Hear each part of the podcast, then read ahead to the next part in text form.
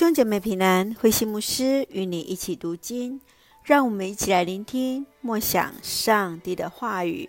何西阿书第三章到第四章，上帝的爱。何西阿书第三章，上帝要何西阿再去娶那离弃丈夫的歌密为妻，正如同以色列百姓，虽然一再背叛上帝以及与上帝所立的约。上帝依然爱着他们。从第四章到第十三章，何西阿直接指出以色列的罪行：拜假神、离弃上帝，宣告上帝的审判必然临到。在第四章当中，何西阿用平铺直述的法庭语言来指控祭司们的罪行。他们没有按着上帝的公义来行事。让我们一起来看这段经文与默想。请我们来看第三章第五节。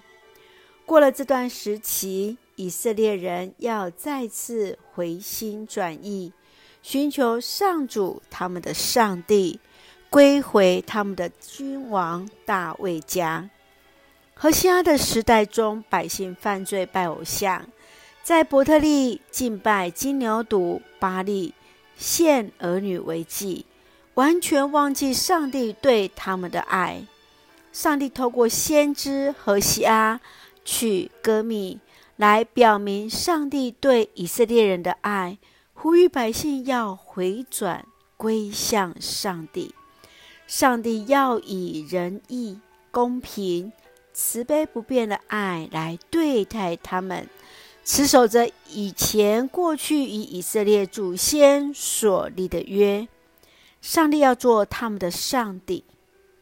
亲爱的弟兄姐妹，你曾经经验过上帝对你的慈声呼喊吗？你曾如何去经验到上帝的爱？上帝对你的爱，然后使你来回转向神呢？来试着与他人。分享你这段的经验吧。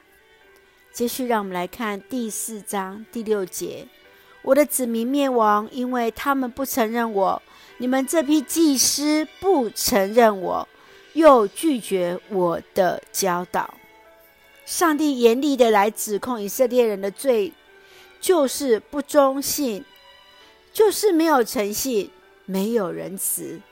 更严重的是，没有人来真正去认识上帝，而这些人竟然包含了祭司，没有真正去认识上帝，与上帝建立关系，甚至来得罪上帝，不愿意去承认上帝是主啊！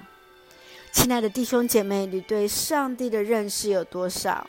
你对上帝的认识如何帮助你与上帝亲近呢？愿主恩待来帮助我们，能真实的去认识上帝。一起用第三章第一节作为我们的金句。虽然他们叛离我，去拜别的神，喜爱祭过的偶像的葡萄饼，我仍然爱着他们。亲爱的弟兄姐妹。让我们回应神对我们的慈爱的呼召，来回转向神吧。一起用这段经文来祷告。亲爱的天父上帝，谢谢你用永远的爱爱着我们。感谢主用基督耶稣的爱来重价赎回我们，使我们得以持续活在主的爱中。求主光照，使我们能认识上帝，真实活出上帝对我们的爱。感谢主赐福教会，恩待我们所爱的家人，身心灵健壮，确信我们的国家台湾有主掌权，使我们更深与主连结，做上帝恩典的出口。感谢祷告是奉靠主耶稣的圣名求，阿门。弟兄姐妹，愿上帝的平安与你同在，大家平安。